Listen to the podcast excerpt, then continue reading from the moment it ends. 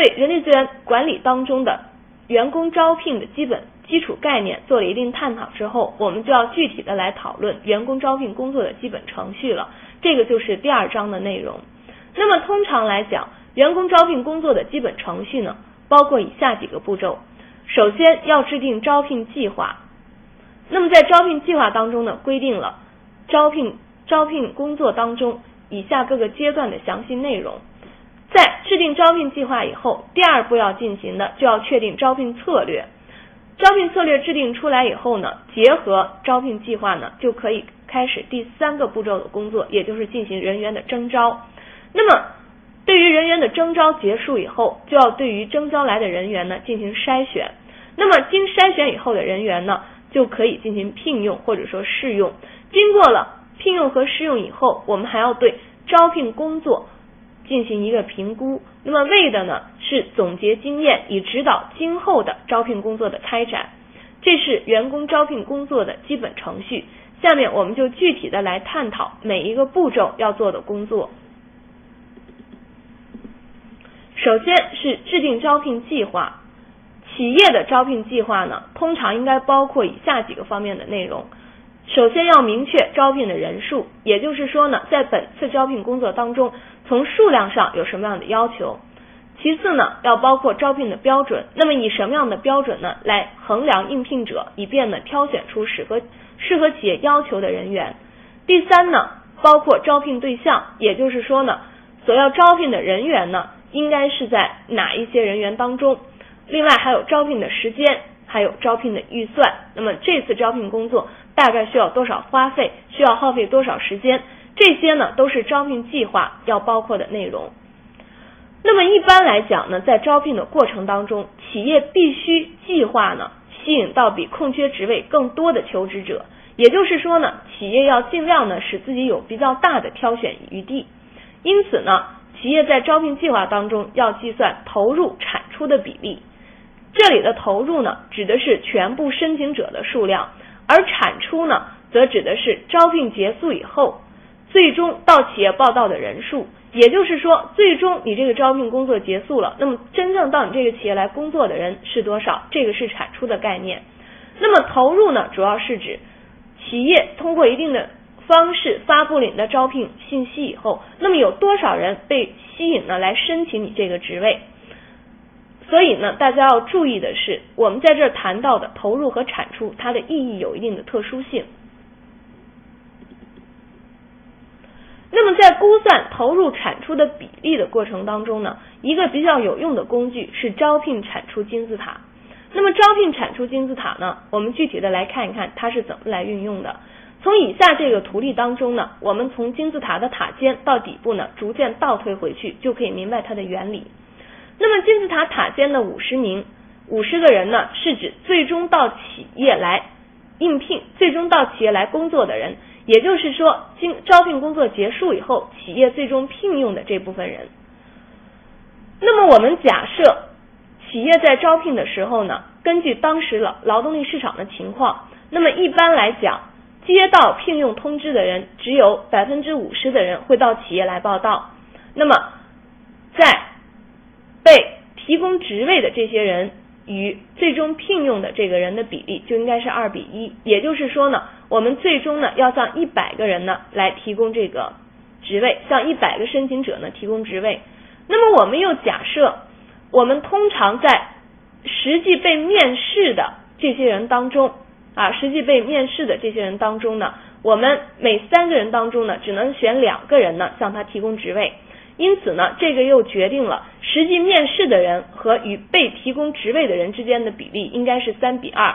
所以呢，我们在招聘工作当中，实际来参加面试的人应该是一百五十人。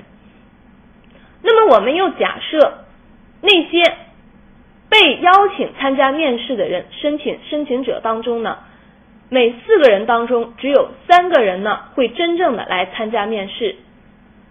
所以呢，这个时候我们要确定呢，发出面试通知的人数应该是二百人。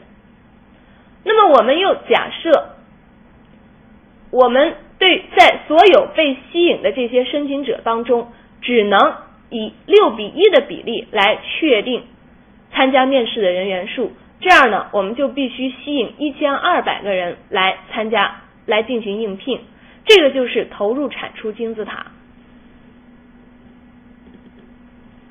那么在学习投入产出金字塔的过程当中，我们需要注意的是，在不同的国家、不同的时期，甚至在同一个国家的不同地区，投入产出金字塔的每一步，它的产出率都是不一样的。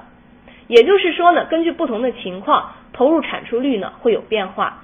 那么一般情况下，劳动力的供给越充足的话，投入产出比例就越小。也就是说呢，劳动力供给越充足，企业对于劳动力的或者说企业对于人才的选择余地就比较大。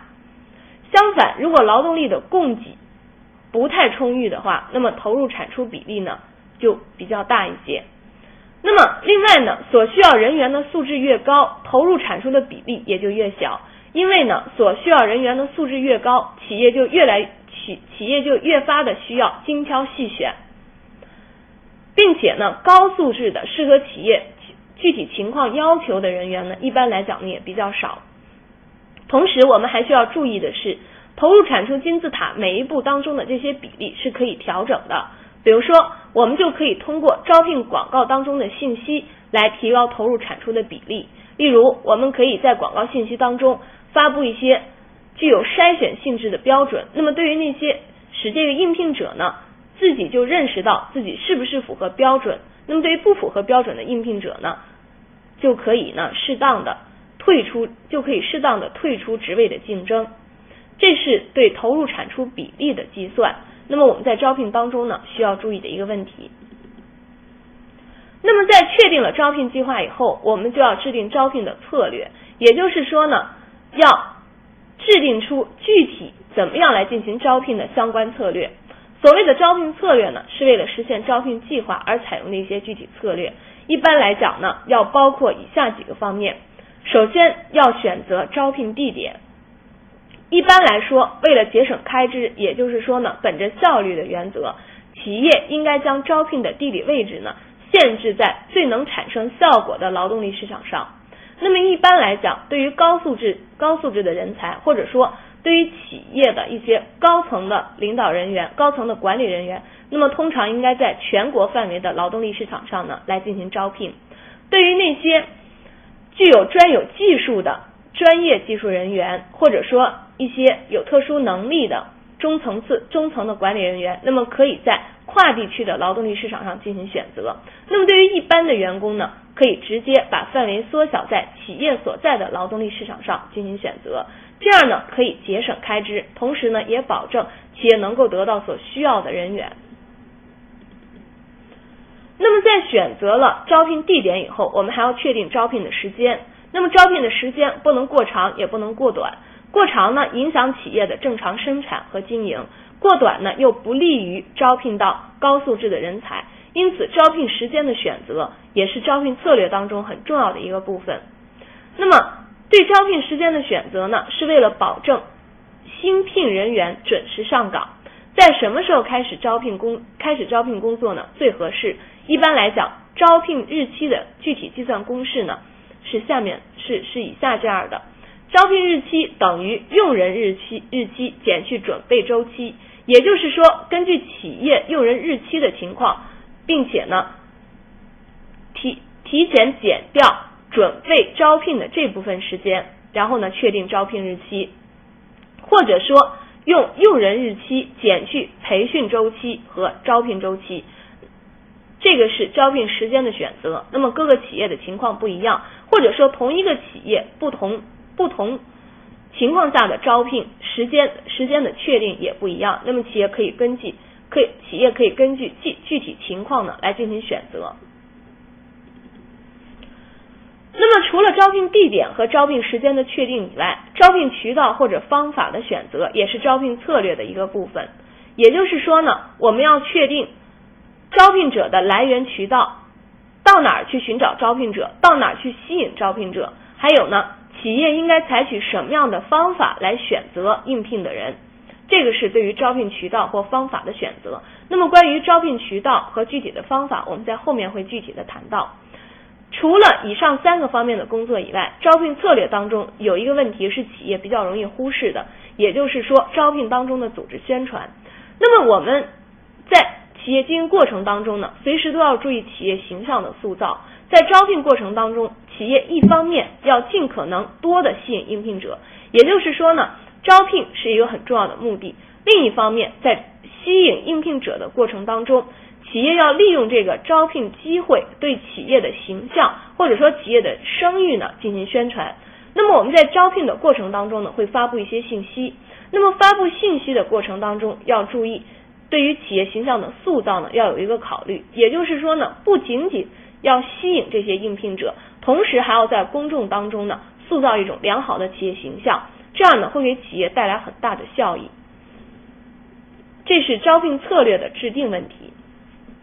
那么，当我们制定了招聘计划，确定了招聘策略以后，就可以进行员工的征招，也就是招聘的实质性阶段。那么，征招过程是，也就是吸引和寻找候选人的过程，它是招聘策略的实施阶段。这一阶段的主要工作包括两个方面：要确，首先要确定征招的来源，其次要确定征招的方法。那么在征招结束以后，也就是说具体的征招过程结束以后，就要就要开始对应聘者进行筛选。这一阶段工作的目的呢，是要把那些明显不符合职位要求的申请者呢排除掉。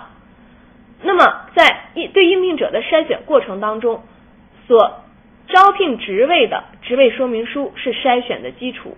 而测试呢是筛选应聘者的主要手段。那么关于测试的方法，我们后边也会做一个详细的介绍。那么当对应聘者进行筛选以后，对于企业最终选择的那些合格的求职者，也就是说，对对于那些通过筛选合格的求职者，企业可以做出聘用决策。那么，对于决定录用的求职者来讲呢，要发出正式的录用通录用通知书，也就是说呢，要通常要发出书面的通知书呢，通知应聘者已经被录用了。对于那些不予录用的求职者呢，企业也要致函呢表示歉意。那么在实际在实际情况当中呢，很多企业呢忽视了这个致致函致歉的这个过程，实际上。这种向不予录用的求职者致函表示歉意的做法呢，也是企业塑造自己形象的一个手一个手段。那么，对于录用通知与致歉函，我们下边通过两个例子呢，来使大家有一个感性上感性的认识。我们看附件一当中的试录用通知书，那么这个通知书是这样写的：某某先生或者某某女士。感谢您应聘本公司的某某职位，您的学识、经历、能力给我们留下了良好的印象。非常荣幸的通知您，根据考核审查，您已被试录用为本企业员工，请您于某年某月某日某时某分来本公司报到。如您在上述时间不方便，请您与某某先生或者某某女士联系。祝您在新的工作中创造卓越成绩。此致人事部。那么从这个录用通知书我们可以看到，它实际上呢代表了企业招聘工作的一种规范性，以及招聘过程当中的一种人情味儿。因此呢，在招聘工在招聘工作当中，试录用通知书的撰写呢也需要一定的技巧。除了试录用通知书以外，对于那些不予录用的应聘者，我们还要致辞谢书。那么辞谢书的措辞呢？也要注意委婉含蓄。我们看下面这封辞谢书的这个措辞：某某先生、某某女士，值本组织此次招聘员工之际，诚挚感谢您的应聘与合作。这是对应聘者的支持呢，表示合作。您的才能、履历、经验给我们留下了深刻的印象。但非常遗憾的是，我们此次招聘人员有限，经慎重考虑，暂无法聘用您。衷心感谢您的支持，祝您尽早找到和适合您的理想工作，大展才华。谨致敬礼，人事部。我们看呢，这封辞谢书的书写呢也比较的规范。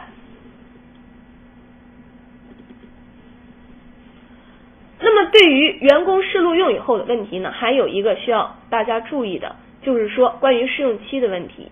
一般来讲，对于决定聘用的人员，在签订劳动合同以后呢，都要有一定的试用期。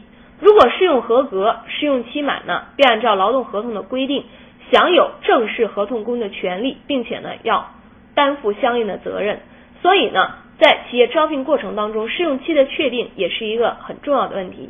那么不同的企业试用期不同，那么这个需要有的三个月，有的半年，有的可能更长一些。那么需要各个企业根据实际情况呢，来与应聘者呢做出约定，或者说呢做出规定。那么招聘工作的最后一个环节也是非常重要的一个环节，是招聘的评估。那么这一个阶段是招聘工作的最后一项工作。一般来说呢，招聘的评估包括招聘成本评估、录用人员评估，也就是说，我们要评估这次招聘成本的高低，还有录用到人员的素质是不是符合企业要求等等。这两项评估呢，可以从数量、质量、效率等方面呢，对招聘工作呢进行评价。那么招聘评估的问题呢，我们将作为专门的一节内容呢来进行讨论。